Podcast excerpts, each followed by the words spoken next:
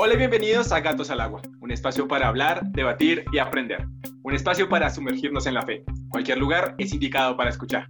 Mi nombre es Andrés Castro y los estaré acompañando en el día de hoy. A lo largo tenemos eh, ciertas dudas en nuestro camino espiritual sobre el papel que toma la mujer eh, en la iglesia, cuál es su posición, cuál es su papel, si en verdad la iglesia es o no machista, eh, qué argumentos tiene la iglesia con respecto a la mujer y cuál es realmente su significado tanto dentro de la vida como dentro de la iglesia. Eh, hoy nos vuelve a acompañar Verónica Brunkov, quien ya conocíamos de capítulos anteriores. Les recomiendo escuchar el, nuestro episodio número 5, Do You Speak Love, en el cual ella también nos hace como un recuento acerca de lo que es el amor y los lenguajes del amor. Eh, hoy la tenemos también para hablar de este tema, pero también estamos en compañía de invitados muy especiales que dejaré que se presenten por sí mismos. Cami, bienvenida. Hola, Vero, ¿cómo estás? Yo quiero que te presentes un poquito para la gente que no escuchó el podcast número 5 de la primera temporada y que nos cuentes un poquito de ti y un poquito de tu relación con Dios. Ok, muy bien. un poquito.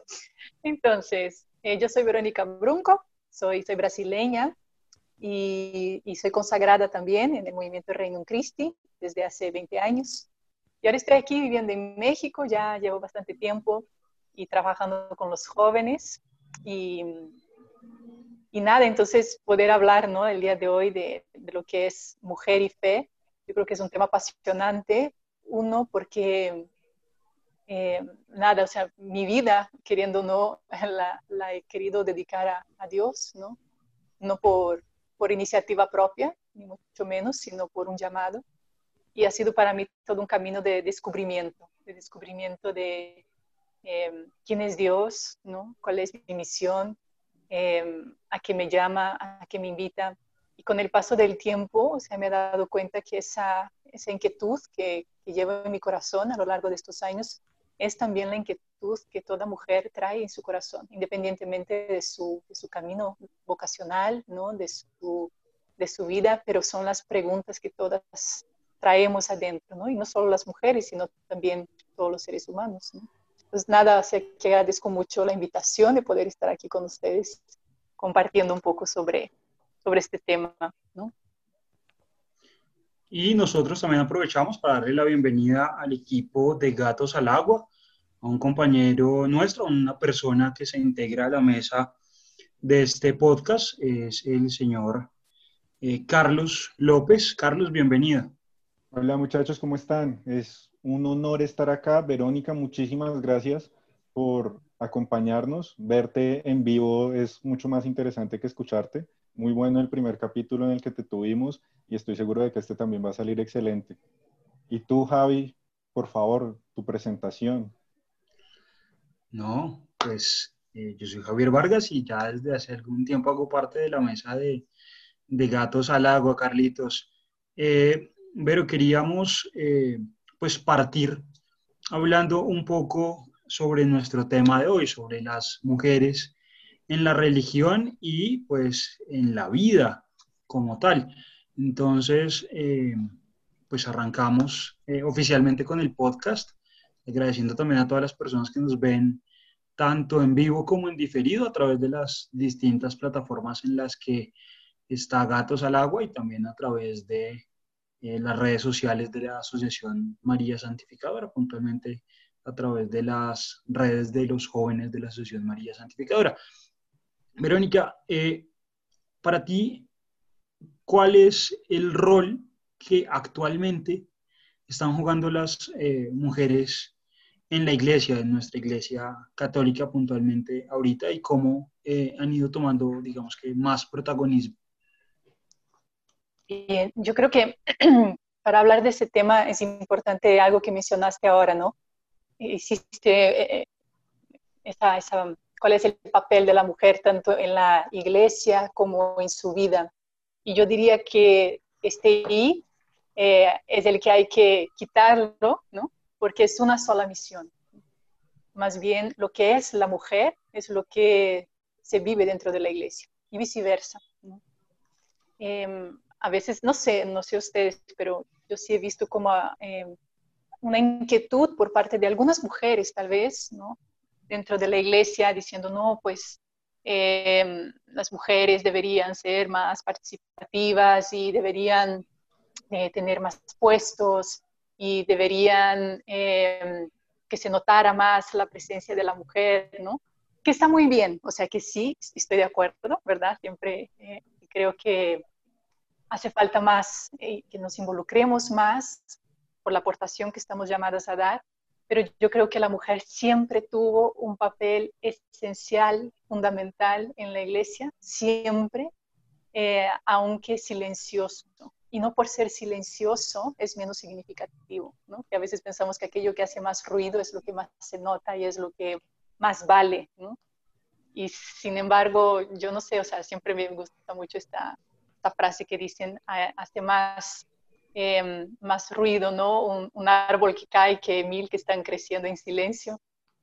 Pues la mujer a lo largo de toda la historia de la iglesia ha sido nada más, nada menos la que se ha encargado de, eh, vamos, Dios le ha dado esta misión, ¿no? De humanizar la humanidad, concediéndole a ella, a, a todos los seres humanos, ¿no? Todo ser humano ha pasado por la mujer.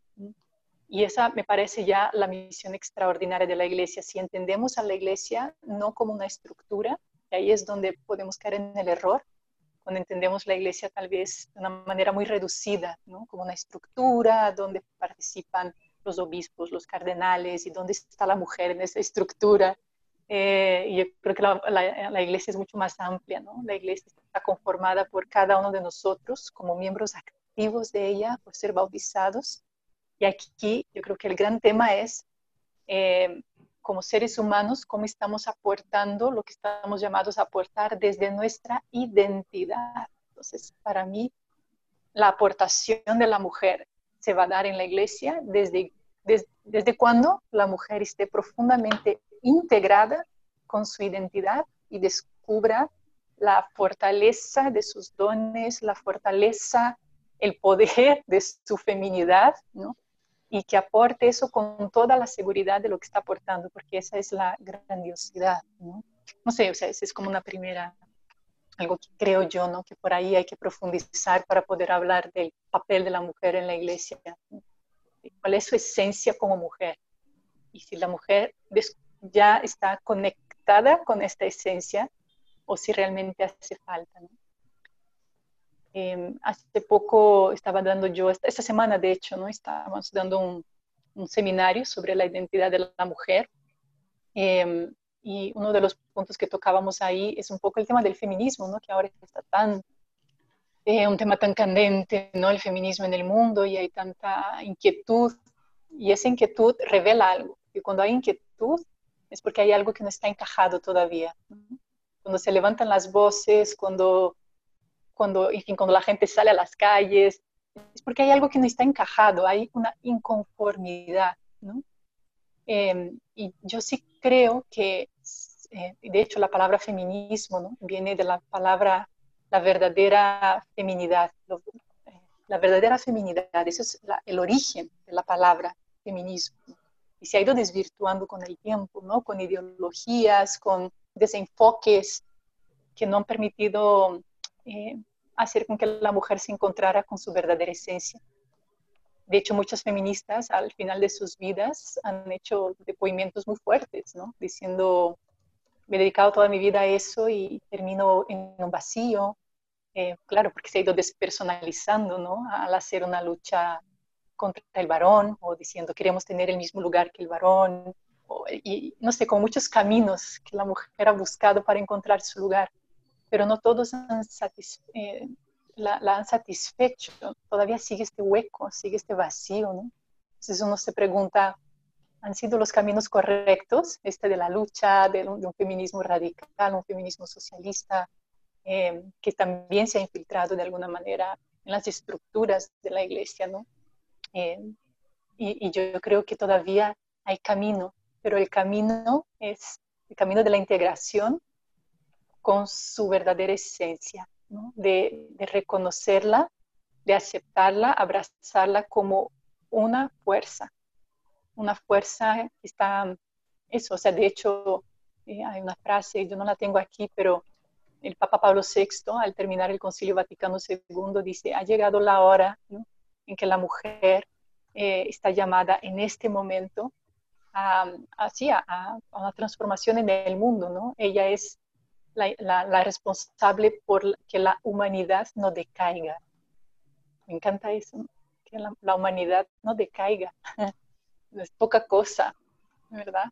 Eh, y porque la mujer tiene este genio humanizador de toda la estructura social, empezando por la familia, en primer lugar, que es, para mí es la célula, y pasando a todas las estructuras sociales, todas, la política, la educación, la social, vamos, no hay área donde la mujer, donde esté presente, no la pueda transformar más humana. Y en el momento que el ser humano se encuentre con su verdadera humanidad, con su verdadero yo, es donde el hombre se va a encontrar más pleno, más conectado con su esencia. Y este es, en fin, siento que este es como el papel. ¿no? En fin, eso es un poco ¿no? como lo que, como introducción, ¿verdad? Bueno, nos acabas de mandar un montón de bombas gigantes. O sea, primero hablas de que la iglesia no es solo la iglesia como institución, sino que es iglesia como sociedad. Eso va por otro podcast. Después nos dices que la iglesia no solo es su estructura, sino que además de todo nos integra a todos infinitamente. Después hablas del papel importantísimo que tiene la mujer en la concepción de vida, que es gigantesco. Y ahí empiezas a meter todo el tema del feminismo, la inquietud y demás pero yo creo que después de todo lo que, lo, que he recapitulado, con lo que me quedo más interesante para este capítulo de Mujer y Fe es cómo hablas de esa, de esa esencia, de ese reconocerse como mujeres. Eso me parece que puede ser central en esto. ¿Cómo llega una mujer a conocerse a sí misma? Además de la introspección que, que puede ser, pero esa esencia, ¿qué es esa esencia? ¿Es de cada una? ¿Es una sola? ¿A qué se refiere? Sí, buenísimo. Entonces, eh, yo creo que, que aquí, al buscar nuestra identidad, tenemos que preguntarnos quién soy, ¿Quién soy? Y, y, preguntamos quién soy para poder descubrir nuestra misión, porque no podemos nada más estar, eh, bueno, ¿quién soy? Y con esto me basta, no, sino que todo ser humano se pregunta quién soy para luego descubrir, entonces, ¿cuál es mi misión? ¿Para quién soy? ¿Sí? Esa es como la segunda pregunta, ¿para quién? Pero primero, eh, eso, eh, en esta búsqueda de identidad, ¿no? Yo creo que aquí hay, no sé, hay algunas, yo creo que para profundizar en lo que nuestra feminidad, eh, nuestra identidad femenina revela, es importante entender que somos un ser integral, que no podemos separar el cuerpo, no podemos separar el cuerpo de su psicología y no podemos separar la psicología de su alma. estas tres cosas tienen que estar profundamente integradas en cualquier ser humano, ¿no? tanto en el hombre como en la mujer. Su cuerpo, su psicología y su alma revelan algo de sí. ¿no? Y, todo, todo el cuerpo de la mujer también revela algo, ¿no? revela por todo lo que es, em, desde, no sé, desde cosas tan externas, ¿no? o sea, desde la piel que revela suavidad. ¿Por qué suavidad? ¿No tiene algo que ver con su psicología? Que está llamada como a, al toque, que está llamada como a acoger, ¿no? Desde el hecho de tener un vientre, que está llamado también a acoger vida, ¿será que este vientre no se relaciona con una psicología que está capacitada para acoger, para dar vida, ¿no? Em, acoger amor y dar vida, ¿no? Desde, o sea, de cada mes, la mujer que tiene que convivir con un dolor, ¿no? también por todo el cuerpo que se prepara, independientemente si es madre física o no. Eso también nos revela algo de su psicología, que está llamada a, a, también soportar el sufrimiento de una manera distinta, a afrontarlo de una manera distinta. El hecho de que la mujer con su cuerpo pueda llegar a alimentar a una persona, ¿eso solo revela el cuerpo o también la psicología y su espiritualidad también habla de alimentar, de dar, ¿no?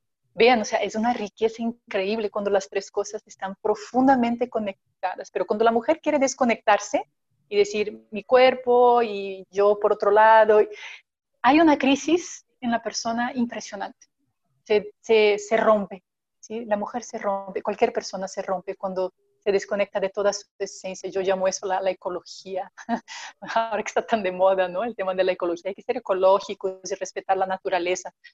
Y a veces hablamos tanto eso de los animales y de, de, la, de, la, fauna y todo eso, las plantas, se nos olvida la ecología del ser humano, que es perfecta, ¿no? Y queremos romperla y dividirla. Entonces, eso termina siendo un daño tremendo donde ella se desconfigura y termina no aportando aquello que está llamada a aportar. Entonces, ¿qué ¿cuáles son así algunos elementos ¿no? que yo veo que a nivel que el cuerpo habla, eh, de lo que también la mujer está llamada a vivir de manera psicológica y espiritualmente hablando? ¿no? O sea, yo veo que la mujer se involucra con toda su persona en aquello que realiza. Toda, toda. Es la mujer es, totalizante. De hecho, bromea, ¿no? Que la mujer puede hacer muchas cosas a la vez y el hombre se enfoca a una. Bueno, eso tiene que ver algo también a través de su cuerpo, su psicología, que involucra, acoge, que estoy aquí hablando con ustedes, sé cómo está la luz en este momento, sé si hay un ruido aquí afuera, sé más o menos cómo están ustedes por lo que voy intuyendo, o sea, al mismo tiempo que voy hablando, ¿me explico? Pero eso lo tiene la mujer porque justamente está llamada a generar vida y tiene que estar atento a todo, pero eso involucra a toda su persona, ¿no? O el hecho también de que todo nuestro mundo afectivo y emotivo dé significado a las cosas. Nosotras no necesitamos muchas eh, palabras para entender algo, ¿sí? Hay un sexto sentido y que Dios nos ha dado. Y eso es una potencia impresionante, ¿no? El poder estar en un trabajo en equipo, poder estar em, mm, sí, dentro de un proyecto y poder tener esta intuición de por dónde, por dónde puede ir, porque la mujer al momento de ser madre eh, tiene, que ser, tiene que ser intuitiva para poder leer a su hijo que no habla, ¿no? No habla nada, entonces ella tiene que intuir, decir, mm, tiene hambre, tiene algo, y lo sabe perfectamente por la manera con que llora, y nadie le enseñó, nadie, no leyó un manual antes, eso está en ella, eso está en ella, ¿no? Pero aunque tengas hijo o no lo tengas, este instinto tú lo tienes. ¿sí? Porque a veces piensan, no, entonces la mujer solo si es madre es verdaderamente mujer y si solo es... No, esto todo está integrado, es como un iPhone, ¿verdad? Que tiene todos los aplicativos adentro y que tienes que descubrirlos pero los tienes todos. O sea, ahí está para donde, donde la, la, pongas, ¿no? La pones en la política, ahí va a estar con su intuición, con todo. De hecho, dicen que ahora, con todo el tema del coronavirus, en los países donde las mujeres han estado a, al cargo eh, pues de esta pandemia, lo han sabido eh, tener una visión, o sea, lo han podido resolver de una manera distinta, porque en tiempos de emergencia la mujer logra salir al flote de una manera más natural. No que el hombre no lo pueda hacer, pero aquí es la cuestión de lo más natural que le sale. Igual que el hombre también le sale cosas más naturales, ¿no? Eh, igual a la mujer. Cuando hay un complemento en eso, pues potencia, ¿no? Es como la potencia. O, por ejemplo, la capacidad que tenemos de ver los valores personales de las personas. Estamos atentas al valor de la persona, no a lo que hace. Nosotras no valoramos a las personas por lo que hacen. Eh, el hombre necesita de eso, él necesita ser reconocido por lo que hace y hace parte de su naturaleza y es importante por el tema de la afirmación, por el tema de, eh, en fin, o sea, va con su psicología, ¿no? La mujer, como ella, lo que, lo que la afirma es el amor, entonces su manera de afirmar a los demás es reconociendo sus valores, es amando a los demás, entonces, imagínate, el todo el ser humano que tiene esta sed de amor, que la mujer pueda aportar eso, es algo pues bellísimo, ¿no? Eh, la capacidad de dar significado también al mismo dolor. De hecho, dicen que cuando Jesús está en la cruz y da la vida por la humanidad, está revelando el aspecto maternal de Dios que da la vida. ¿no? De hecho, la mujer tiene la capacidad de encontrar significado detrás del sufrimiento que para ella el sufrimiento está relacionado con dar vida.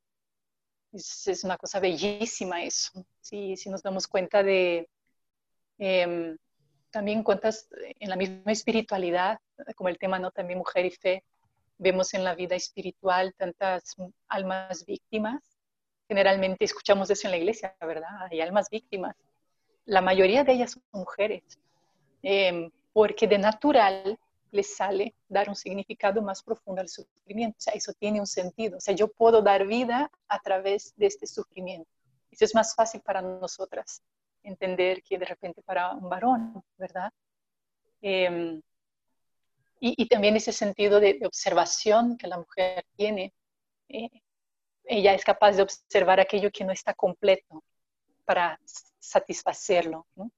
¿Por qué? Porque justamente eso, la madre, en este instinto, es capaz de ver cuando el niño no está satisfecho, cuando todavía le falta algo, que está con frío, que está con sed, o sea, y ella tiene esta tendencia a, quiero que estés satisfecho. ¿no? Entonces, es, que esté, ¿qué es lo que falta para que esté completo? Generalmente, si ustedes están en una reunión, y yo creo que en Gatos al Agua les puede pasar eso, ¿no? Me encanta estar integrados un equipo eh, que, femenino-masculino, generalmente eso, la mujer va a escuchar y al final, ah, pero falta eso. Ella va a completar, ¿sí? Porque em, va a ver aquello que está faltando, va a ser capaz de percibir cuál es el toque humano, cuál es em, aquello que puede dar algo más, ¿no? Porque hace parte de su instinto materno, o sea, de la mujer, ¿no? Entonces, eso, o sea, yo creo que son, son elementos, ¿verdad? desde la intuición, que hace también que la hace capaz de, de, ir más allá. Eh, de hecho, en la parte espiritual de las mujeres es maravilloso. Por ejemplo, nosotras en la parte de la oración no, no necesitamos racionalizar tanto la palabra de Dios, ¿no? ¿Qué es lo que eso significa? Sino más bien damos un significado más afectivo, eh, eh, es una, una, sensibilidad que no capta nada más el mensaje intelectual que se nos está dando, sino la comunicación afectiva que está por detrás de la palabra. Eh, ¿Cuál es el afecto que Jesús está queriendo decir a través de esta palabra? Entonces también es muy bonito eso cuando dentro de la iglesia podemos ver también la, la mujer hablando de la palabra de Dios Creo que eso es importante, ¿verdad? Que la mujer pueda aportar dentro de la iglesia su lectura de la palabra de Dios.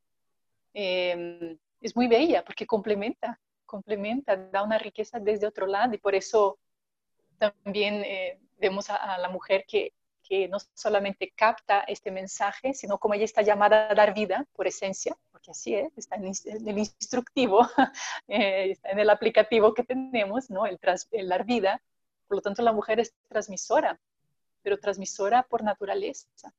Por eso, cuando Jesús se aparece a sus discípulos, resucitado, aparece primero a María Magdalena, porque ella, por su esencia femenina, es transmisora, no puede quedarse con ella, o sea, necesita ir, correr y transmitir, ¿no? O como la samaritana, tuvo el encuentro con Cristo y no, no, no pudo quedarse callada, es como, no, o sea, fue a, regresó a Samaria y, oigan, ¿no? Y les contó todo y la gente dijo, ya ni necesitamos verlo por lo que tú nos has contado. Y de hecho, ¿quién es la que catequiza de manera natural en la propia familia? Es la mujer. Ella lo que recibe da, lo que recibe da, o sea, no se lo guarda, necesita transmitir de alguna manera, ¿no? Por su vida. Y es la catequista por excelencia, ¿no? Em, y la, la, la, que revela la palabra a los demás, ¿no? Em, entonces eso, como que ella tiene esta capacidad ¿no? de reconocer la verdad, de, de, intuir dónde está la verdad. Eh, y, y, tiene una facilidad de acoger el misterio también. O sea, lo vemos con, con María, ¿verdad? Que fue capaz de, de, dar este sí, de acoger. Porque si ella no hubiera acogido el mensaje, pues Jesús no se hubiera encarnado, así de sencillo. O sea, Jesús tuvo que encarnarse a través del sí de una mujer. Entonces, por eso, con todo eso, es como para sacar conclusiones, ¿verdad? De, preguntarnos, ¿la mujer tiene o no tiene un papel en la iglesia? ¿Y cuál es? Es un papel humanizador, ¿no? Es un papel humanizador que complementa, que hace riqueza, por eso es ahí, a partir de ahí es donde yo veo la necesidad de, que la mujer pueda permear, eh, sin duda, las decisiones que se toman a nivel, ahora sí, ya estructurales de la iglesia, que yo veo que el Papa Francisco en este momento, desde el Papa Juan Pablo II, en fin, desde antes, la, vemos inserida ¿no? dentro de congregaciones, em, en fin, que, que, ahí están aportando cada vez más. ¿no? Em, y eso va a ser una riqueza, porque cada vez más vamos a ver el rostro femenino de la iglesia.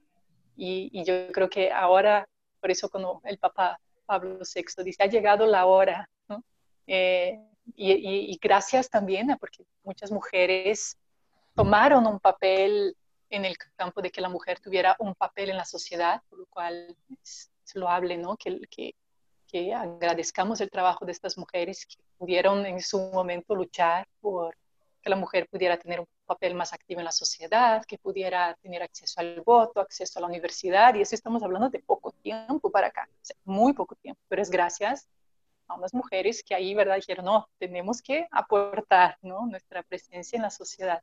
Y gracias a todo eso se ha abierto todo el camino y yo creo que hoy, en este momento en que estamos de la sociedad, es un momento muy importante donde ya la mujer tiene acceso, o sea, a, pues a todos los lados. Claro que hay, hay de todo, ¿verdad? No en todo como quisiéramos, todavía hay culturas, todavía hay tiempo, pero por lo que ya hay, yo creo que es una responsabilidad ahora aportar y aportar aquello que somos, no aquello que no somos sino aquello que realmente somos por esencia, por naturaleza, sin forcejear, sin querer ser lo que no, sino sencillamente siendo. Pero por eso la importancia de conocer, conocer lo que somos y los elementos importantes de, nuestra feminidad, ¿no? de nuestro ser mujer, no desconectarnos de estos tres elementos que les decía, ¿no? que es el elemento de su cuerpo, reconocer que el cuerpo tiene un lenguaje él quiere, hay, que, saber leer el cuerpo para decir qué es, qué es lo que este cuerpo está queriendo revelar y este cuerpo está integrado a la psicología y está integrado a su manera eh, espiritual, la manera con su alma, ¿no? tiene un alma femenina también, unas características muy propias. ¿no? tú hablabas... Eso, creo. tú hablabas eh, del papel natural de la mujer como catequista en nuestras familias y en nuestra sociedad actual. Eh, sabemos que hay un resurgir de la iglesia. ¿Qué retos puntuales encuentras tú eh, dentro de ese rol de catequista natural para eh, lograr sensibilizar un poco más a la, a la sociedad actual frente a pues la religión y frente a la creencia y frente a la fe como tema, digamos, central de este podcast? Bien. Em, yo creo que, que la, por ser, eh, que va un poco unido a eso que les decía, ¿no? Eh, la catequista mujer, ¿no? Aporta no solamente pues un, un, contenido, sino que aporta una manera de relacionarnos con, porque la mujer es relación, o sea, ella está hecha por naturaleza para generar vínculos, para, eh, en fin, crear como relación, para entrar en comunión con, ¿no? Entonces siento que esa es como una aportación muy bella de que la mujer inicia la persona a, entrar en relación con Dios, ¿no? a entrar en comunión con Él. Em, y no solamente a, a una relación em, intelectual, ¿verdad? Sino una relación que transforma la vida. Yo veo, no sé, eh, no sé por qué ahora se me vino, pero, y eso que no era catequista, era nada más una profesora de inglés, pero me llamó la atención en el testimonio de Eduardo Verástegui, ustedes yo creo que lo conocen, ¿no? Eh, cuando él cuenta su, su testimonio de conversión, la que estuvo en el origen, y él siempre la menciona, es su profesora de inglés, porque le hizo una pregunta, ¿verdad? ¿Tú te gustaría que a tu hija la trataran así, ¿no? Eh, usándola o lo que sea. Y eso le bastó para decir, espérate, eso, eso tiene que ver con mi vida. O sea, yo, en fin, fue, cambiando sus criterios, ¿no? Su vida, su manera de actuar. Em, eso por la misma capacidad que la mujer tiene también de ser educadora. Esa es otra característica, ¿no? Que es muy, muy propia de la mujer por el mismo rol de la maternidad que, que, hace con que la mujer eduque, con que ella haga con que el ser humano haga los primeros pasos, ¿no? Em, y entonces eso, por su ser educadora, sabe cómo ir llevando a la persona de la mano a, un cambio de vida, ¿no? eh, puede acompañar, como que le da seguimiento, eh, está detrás, ¿no? Eh, como que se involucra con la persona. Entonces yo creo que eso, o sea, una, una catequista es aquella que no solamente ofrece un contenido, sino que también está dispuesta a acompañarte, está dispuesta a agarrarte de la mano, llevarte de la mano. Por eso dentro de la iglesia también hay tantas directoras espirituales, tantas, eh, tanto religiosas como laicos que están, están dispuestas a, la escucha, ¿verdad? A, dedicar el tiempo a escuchar, a Entonces yo creo que esa labor en la iglesia de la mujer que acompaña es algo esencial. La iglesia necesita acompañantes de camino. Y, esa es otra característica ¿no? de, de la mujer lo puede hacer. Entonces,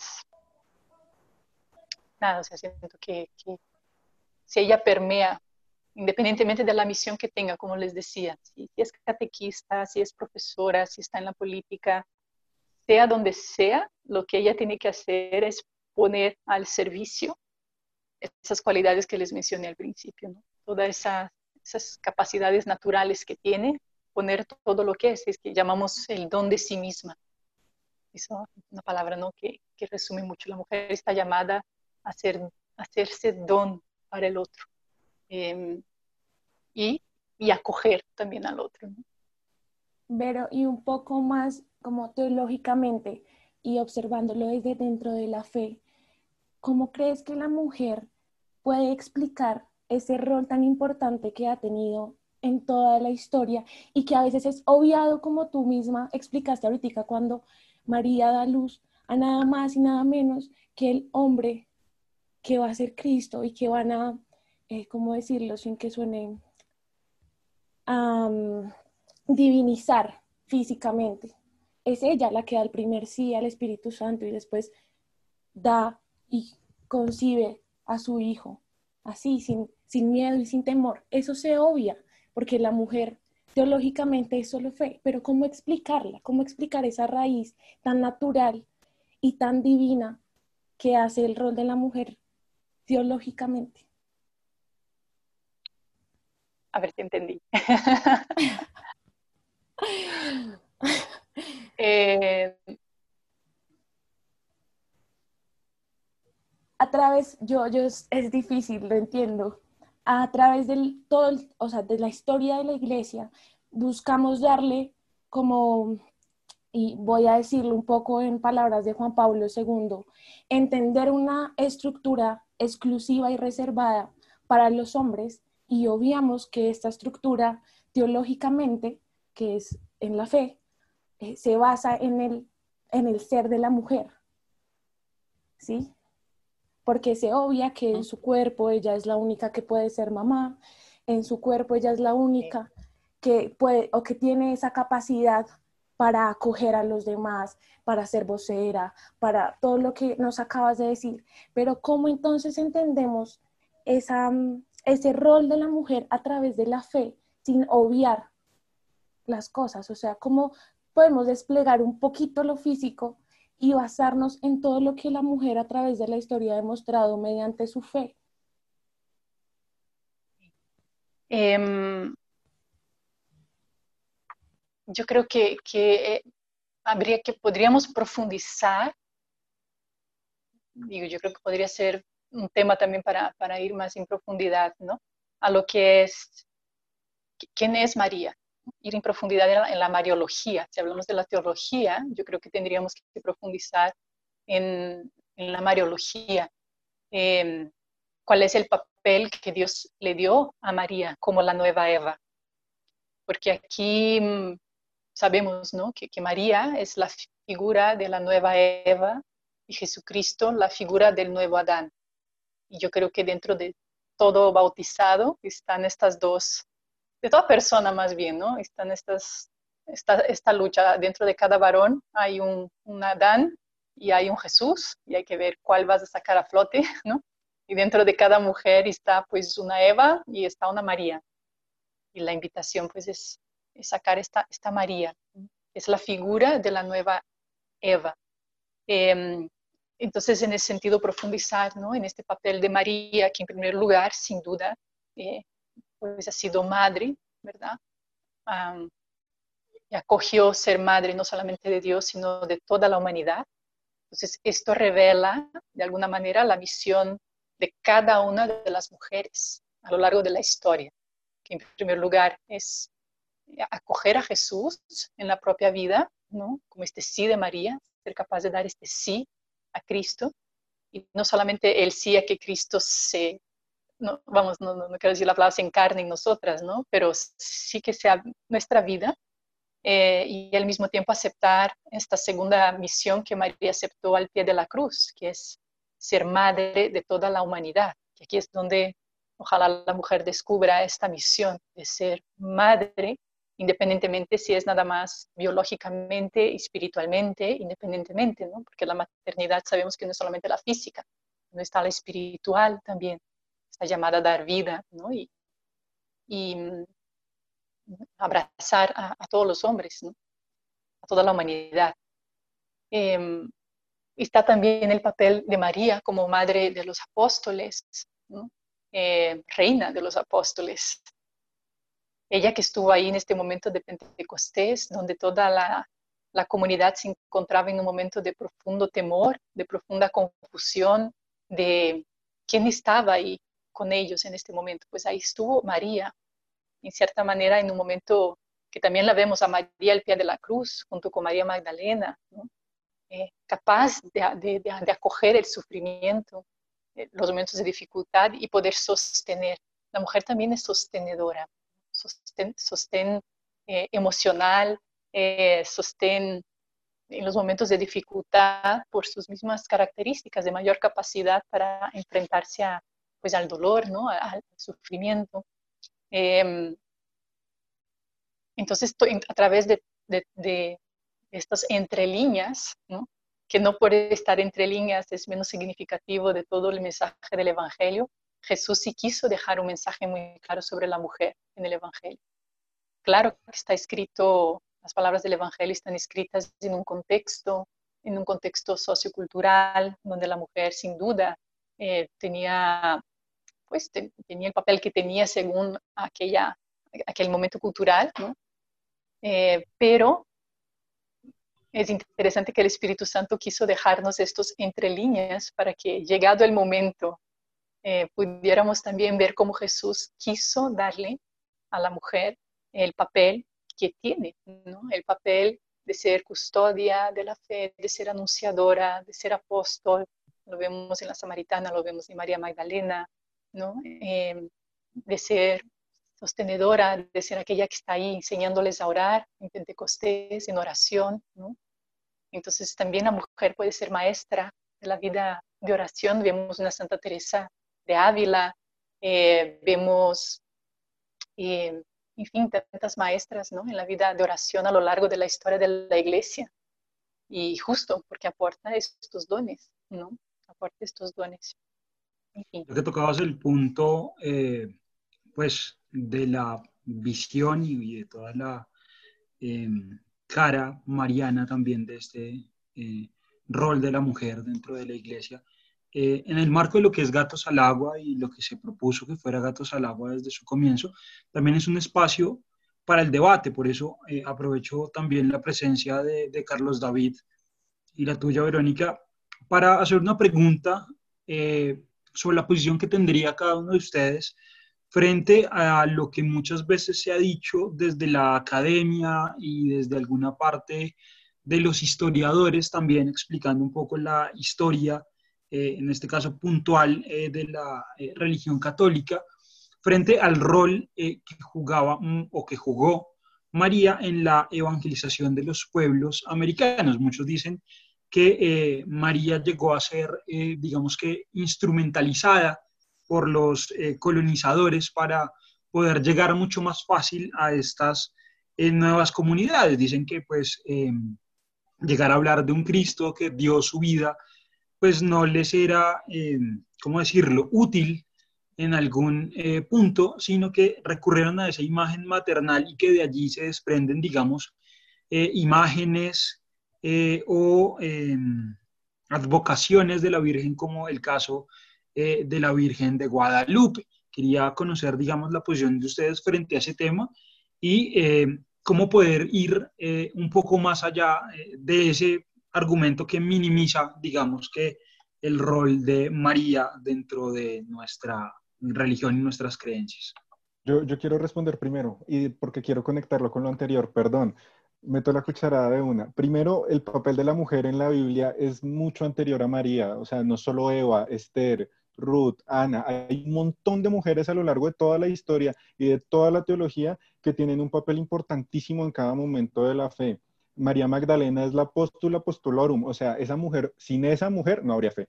Ella fue la que anunció la resurrección, ¿sí? Entonces, así sucesivamente hay un montón de momentos en la historia en donde se habla de la intercesión y sí de un papel silencioso, no tanto por el, lo que pueda llegar a ser la mujer, sino más bien por ese contexto sociocultural del que ya, que ya mencionaba Verónica, que es determinante a lo largo de la historia. O sea, las mujeres no votaban en, hace 50 o 100 años porque fuera porque el catolicismo dijera que no votaba, no porque el cristianismo lo pensara, sino porque era la sociedad en realidad la que lo pensaba. Y así sucesivamente, a lo largo de la historia hay un montón de ejemplos, eh, temas como la esclavitud y demás, que se van recategorizando por temas socioculturales que nosotros como seres humanos, por no asumir nuestra culpa de que es una, que es una construcción social, le echamos la culpa al cristianismo.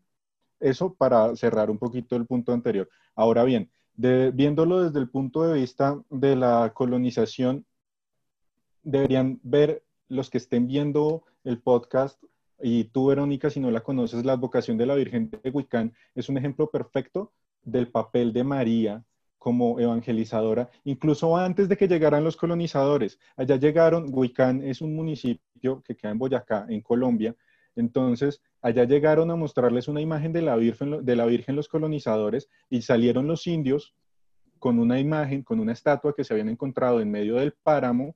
Esto es un páramo nevado, es espectacular, cuando quieran ir, tienen que ir. Allá sacaron, se encontraron en medio de la nieve una figura de una Virgen morenita. ¿Sí? Y es la advocación de la Virgen de Huicán. María, claro, es instrumento para llegar muchísimo más fácil, no solo en América, a lo largo del mundo. Lo mismo sucedió en Indonesia, lo mismo sucedió en su momento cuando trató de llegar la fe a Japón con todo lo que sucedió medio caótico y triste en la historia del cristianismo en, en esas situaciones, pero la figura de una mujer es mucho más cercana que la de un hombre, ¿sí? Y eso es clarísimo. Esa es la imagen de la Virgen de, de Wiccan. Gracias, Javi, qué crack. Entonces, es importantísimo que nosotros seamos conscientes de que así como es más fácil ver a una mujer madre para todos los seres humanos, ¿sí? no es solo en un tema que esté centrado en Latinoamérica, sino que sucede a lo largo del mundo. Son herramientas que tú usas para evangelizar. Y vuelve a lo que Verónica decía acerca del papel de la mujer como catequista. Esa era mi intervención. Ah, buenísimo. Sí, y de hecho, si pensamos en el fenómeno guadalupano, que eso podría ser todo un tema, ¿eh? que ustedes pueden ahí buscar a alguien que haya profundizado mucho en el fenómeno guadalupano, eh, que fue de una manera tan natural, ¿verdad? Sin ningún tipo de, de, de, de, imposición, me pareció como una delicadeza de parte de Dios enviar su madre en, este, en el momento ¿no? que, que había tanta en fin, que era un momento, claro, de dos culturas, ¿no? los españoles tratando de entrar en una cultura eh, con su fe, y de repente viene María de una manera tan suave, con, todo, con todos los símbolos en ella de la cultura que estaba ahí presente en este momento, y supieron leer perfectamente a Dios en ella, ¿no? Fue una lectura eh, que hicieron de Dios en ella, de una manera tan, tan, tan clara, tan suave, tan materna justo. Y si nos damos cuenta, su evangelización, o sea, María como evangelizadora, podemos también ver en ella un modelo de cómo se evangeliza, con toda su característica, con toda su feminidad. Y eso fue pues, una potencia por ser quien ella es, ¿verdad? Así como vino, vino proponiendo algo, ¿no? Vino proponiendo algo. Eh, Pero yo no sé si tú lo sientas como yo. Para complementar, yo creo que esa, eh, parte de esas consecuencias de lo que tiene, de lo que dicen acerca de la Virgen de Guadalupe, se ve reflejado en la vida histórica de México como un país de fe. Los cristeros, eh, su vida de fe en este momento, todo eso hace parte de esa misma, de ese mismo origen de su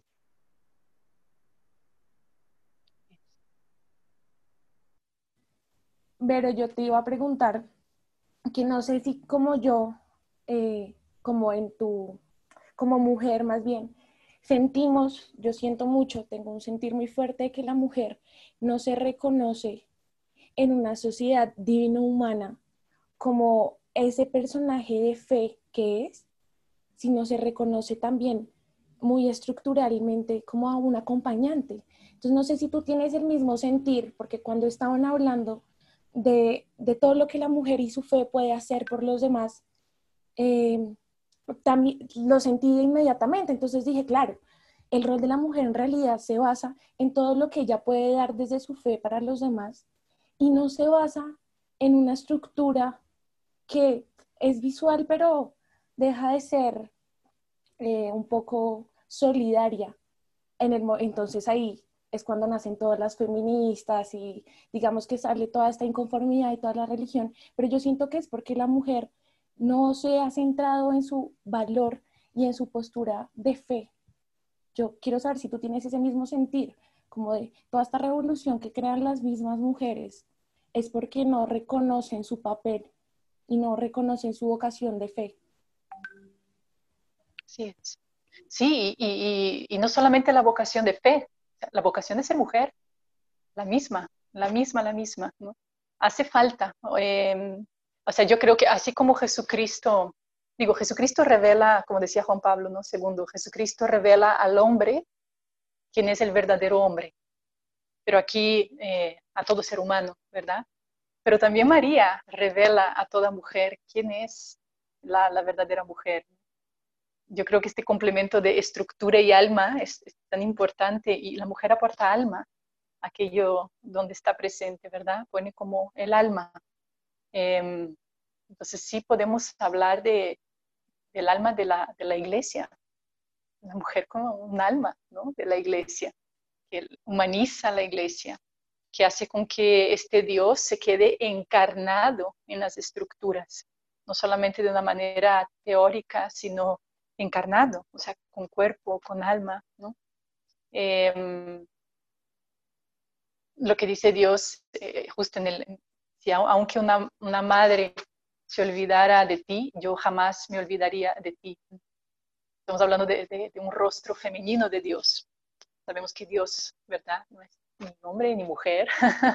y, y, yo creo que sí hay un, un rostro masculino de Dios y hay un rostro femenino de Dios, que justamente lo que decía eh, Carlos, ¿no? Que mm, a lo largo del Antiguo Testamento Dios va revelando quién Él es a través del hombre y de la mujer. Y es increíble que aunque en aquella sociedad la mujer no tuviera ni un papel, quedó ahí, quedó en el Antiguo Testamento. O sea, el Espíritu Santo quiso que ahí estuviera una Débora, una Ruth, una eh, Judith, o sea, una Esther, todas ellas revelando eh, el rostro femenino de Dios también. Entonces yo creo que eso, la mujer está llamada a reconocer su verdadera identidad.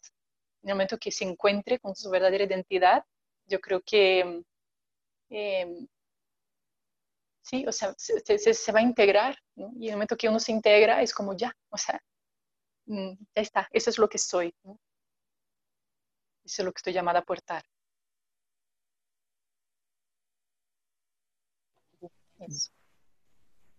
Y voy a pasar otra vez un salto gigantesco a lo que es en la sociedad o lo que ha avanzado eh, la mujer en la estructura de la iglesia.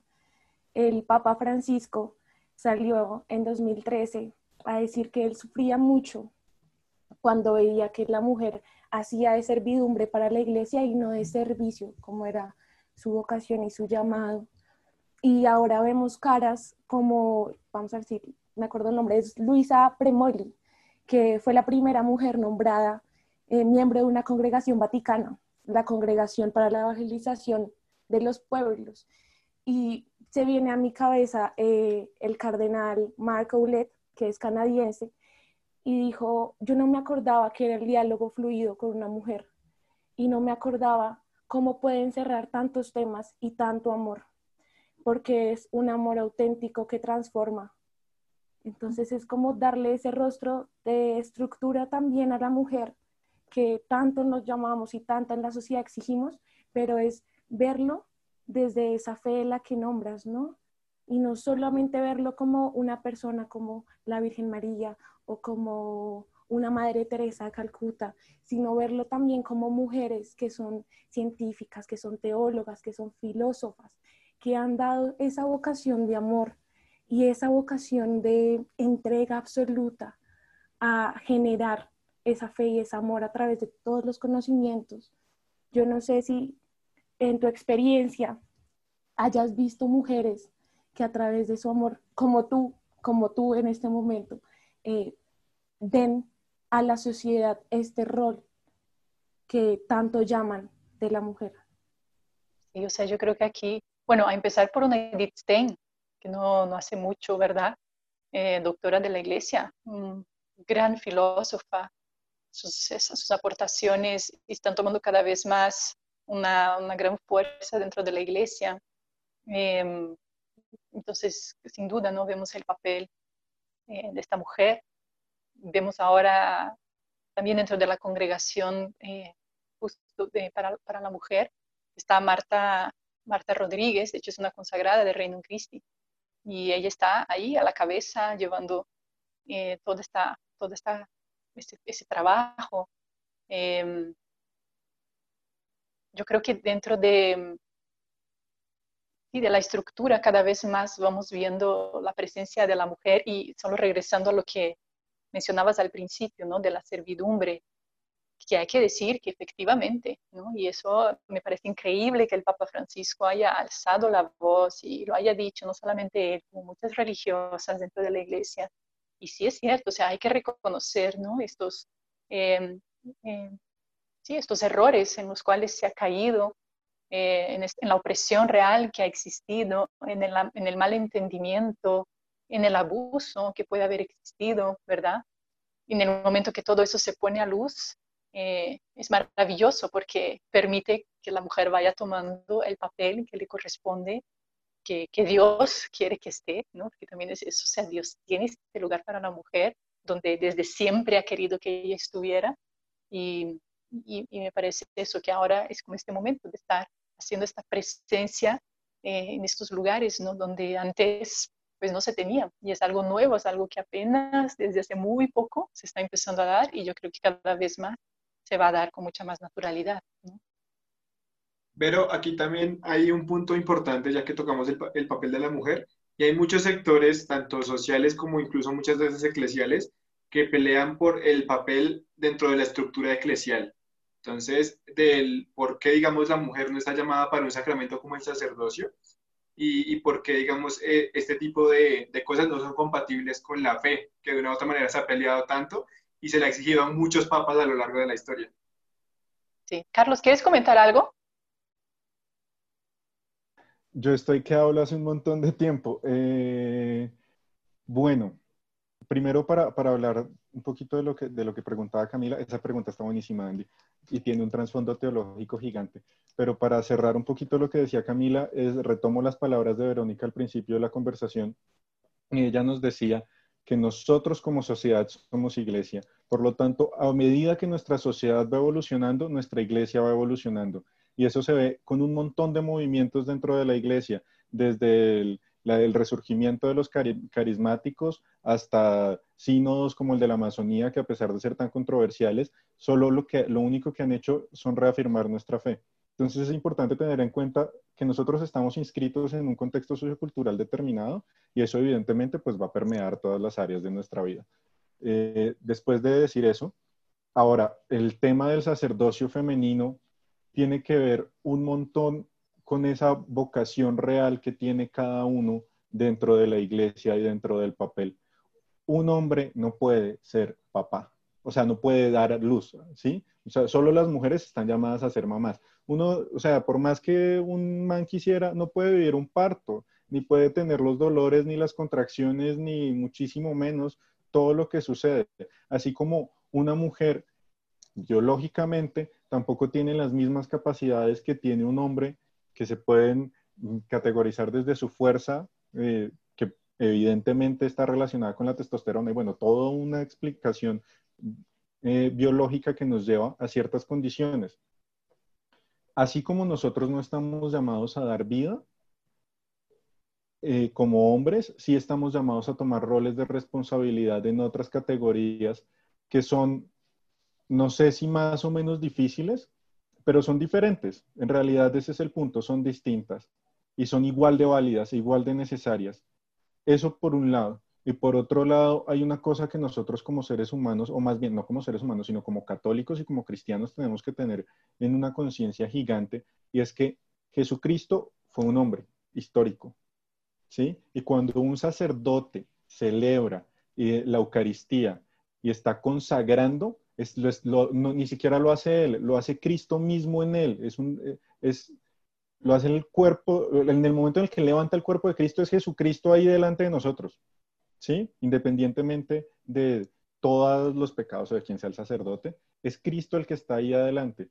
Y esa sola cosa que a la larga es el centro de toda la fe católica, es la que no permite que existan mujeres sacerdotisas en este momento. Y es un misterio de fe. ¿Por qué? No tengo ni idea.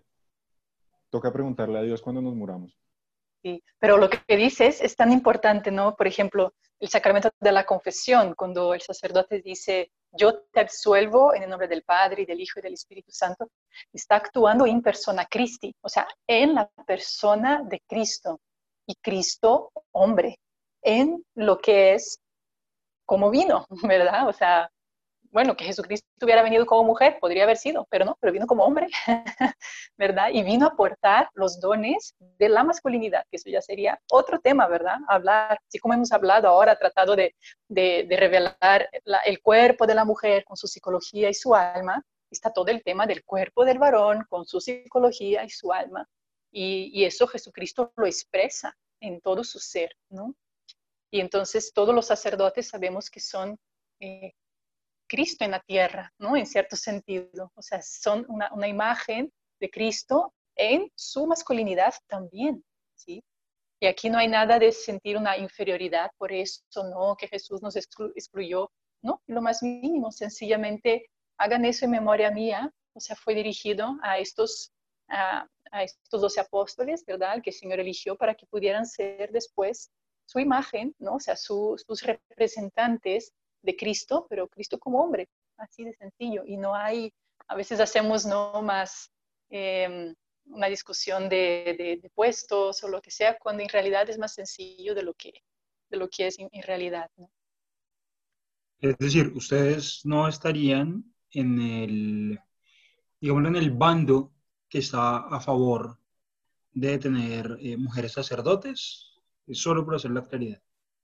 No, yo no, para nada, porque no, uno, porque no veo yo el tema, ¿verdad? O sea, yo, para mí, eh, está clarísimo, o sea, el sacerdote representa a Jesús, Jesús es hombre y ya está, ¿no? La mujer tiene otro papel y ninguno de los dos es más ni menos porque también hay eso, a veces se piensa, ah, pues entonces son más ellos y nosotras, no, no nada que ver, igualitos, ¿no? Imagen y semejanza los creó, hombre y mujer los creó, imagen y semejanza. Ahora, cada quien está llamado a aportar lo suyo, ¿no? Entonces, hoy justo lo que tratamos de hablar es de la aportación de la mujer, que me parece que no es poca cosa, ni mucho menos, ¿no? Y estaría toda la aportación del varón, y que en ese sentido aporta también a través del sacramento del orden sacerdotal, no sirviendo como Cristo sirvió. ¿Verdad? Porque es un servicio. Eh, yo, yo, quiero aportar una cosa ahí, y es que hay una, hay una frase linda que se dice en evangelización, y es que no todos estamos llamados a ser Pedro, ¿sí? Mm. Ni Pablo.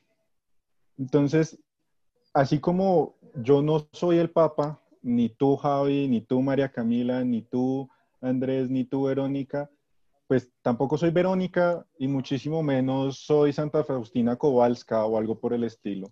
Cada uno de nosotros tiene una serie de condiciones determinadas y eso, nos, eso no, no, no nos limita, pero sí nos determina como personas en función de lo que queremos hacer. Y ojo, esa es una decisión que nosotros tomamos. Nosotros no decidimos nacer hombre o mujer, pero sí decidimos qué es lo que vamos a hacer. Pero en el momento en el que somos conscientes de que somos hombre o mujer, también hay una serie de condiciones que nos determinan la vida. A mí nunca me va a llegar la menstruación. ¿Sí? A María Camila y a Verónica les va a seguir llegando hasta los 40 o los 50, dependiendo de qué tantos hijos tengan, seguramente. Y así como un sacerdote está absolutamente llamado a ser ese Cristo, ese reflejo de Dios en la tierra, todas las mujeres están, están llamadas a ser María y ese reflejo de esa mujer en la tierra. Y en el momento en el que nosotros somos conscientes de que Jesucristo no habría sido nada sin su mamá, que es María, pues somos conscientes de que ninguno está más arriba o más abajo que el otro. Y todos somos hijos de Dios y estamos cortados igualito. O sea, no hay nadie que valga más o valga menos, no importa tu estatus social, tus gustos musicales o si te vistes tan elegante como tú, Javi, o tan sport como Andy. Eso no, no nos determina en realidad en lo más mínimo. Eh, por tanto, no, no estoy de acuerdo con el, las demandas que hacen sacerdotes buscando que se reconozca a mujeres sacerdotisas. Y, eh, y, frente a eso hay también otro montón de discusiones, ¿no? Que es parte de lo caótico del sino de la Amazonía ahorita, pero eso da para otro podcast. Carlitos, y con lo que dijiste, yo creo que es necesario mencionar Gálatas 3:28, que dice, no hay judío ni griego, no hay siervo o libre, no hay varón ni mujer, pues todos vosotros sois uno en Cristo Jesús. Yo creo que no hay versículo que lo, que lo atesore más que ese y es entender que somos uno a la larga todos. Excelente. Con broche de oro esta frase. Bueno, pues eh, hasta aquí hemos llegado hoy. Esperamos que hayan disfrutado el capítulo tanto como nosotros, queridos espectadores. Si tienen alguna duda, sugerencia, comentario o cualquier mensaje que nos quieran compartir, recuerden seguirnos, a través de las redes sociales de la Asociación María Santificadora.